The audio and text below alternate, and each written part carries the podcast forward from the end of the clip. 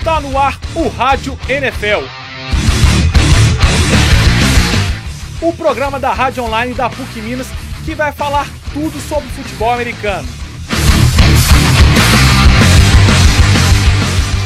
Eu sou Wesley Diniz. E eu sou Caio Miari.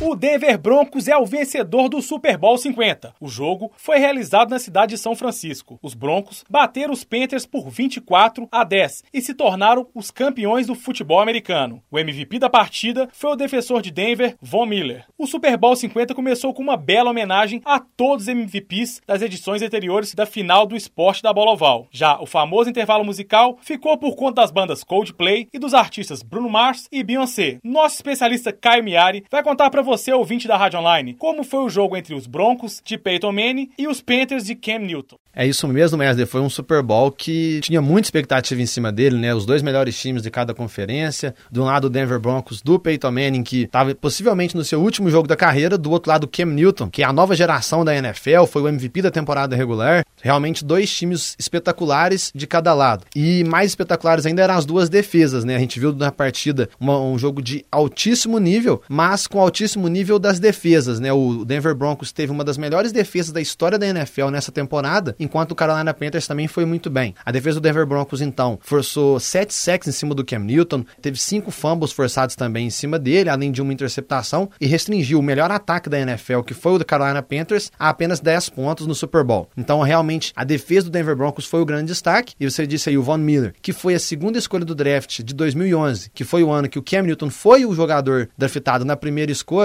ele foi merecidamente o MVP do jogo. Ele realmente jogou muito bem, né? Já havia jogado muito bem contra o New England Patriots na final da Conferência Americana e agora ele também foi muito bem. Falando um pouco mais do jogo em si, o jogo foi bem pautado nas defesas, como eu já falei. A gente viu o ataque do Denver Broncos começando bem, mas perdendo muitas forças ao longo da partida. O Peyton Manning não conseguia completar muitos passes, ele ficou até o quarto quarto, por exemplo, sempre na liderança do marcador, mas em nenhum momento sem anotar touchdowns ofensivos. A defesa e o time de especialistas estavam fazendo tudo pro time de Denver. A gente viu o Malik Jackson recuperando um fumble dentro da endzone para anotar um touchdown. Nós vimos também o Jordan Norwood retornando mais de 60 jardas para deixar o Brandon McManus em posição de anotar field goal. Ele anotou três nessa partida. Nós também vimos o Graham Gano errando um field goal para Carolina Panthers, que mudou um pouquinho o momento da partida. Então a gente teve a defesa do Denver Broncos fazendo tudo ao longo do jogo e além dela pontuar muito e colocar o time em grandes posições de campos para pelo menos anotar field goals, que foi o que aconteceu em vários momentos da partida, ela não deixou o Ken Newton jogar. O Ken Newton também não estava num dia tão bom, ele se mostrou desconfortável, sentiu um pouquinho a pressão e realmente o Denver Broncos venceu, digo que até com folga. Se o ataque dos Broncos tivesse funcionado, o jogo poderia ter sido uma grande goleada. Um pouco mais sobre o ataque dos Broncos, segue uma incerteza como que ele vai ser pro futuro, porque a gente tem o Demarius Thomas que terminou a temporada em baixa, ele que fez 13 recepções naquele Super Bowl contra o Seattle Seahawks, né, que é o recorde da história do grande jogo. Nesse jogo ele teve apenas 8 jardas recebidas. Ele não foi muito bem, teve vários drops nesses playoffs. No Super Bowl ele não apareceu tanto, como eu falei.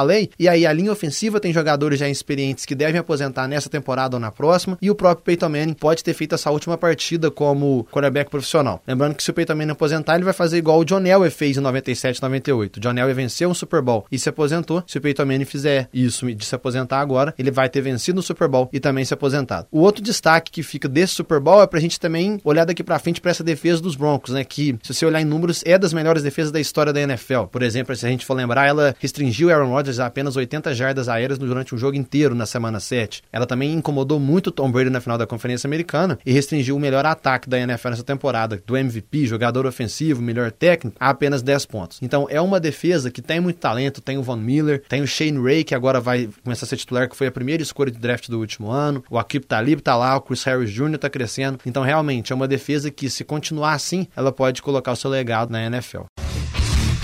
Touchdown para o Rádio NFL, o seu programa de futebol americano.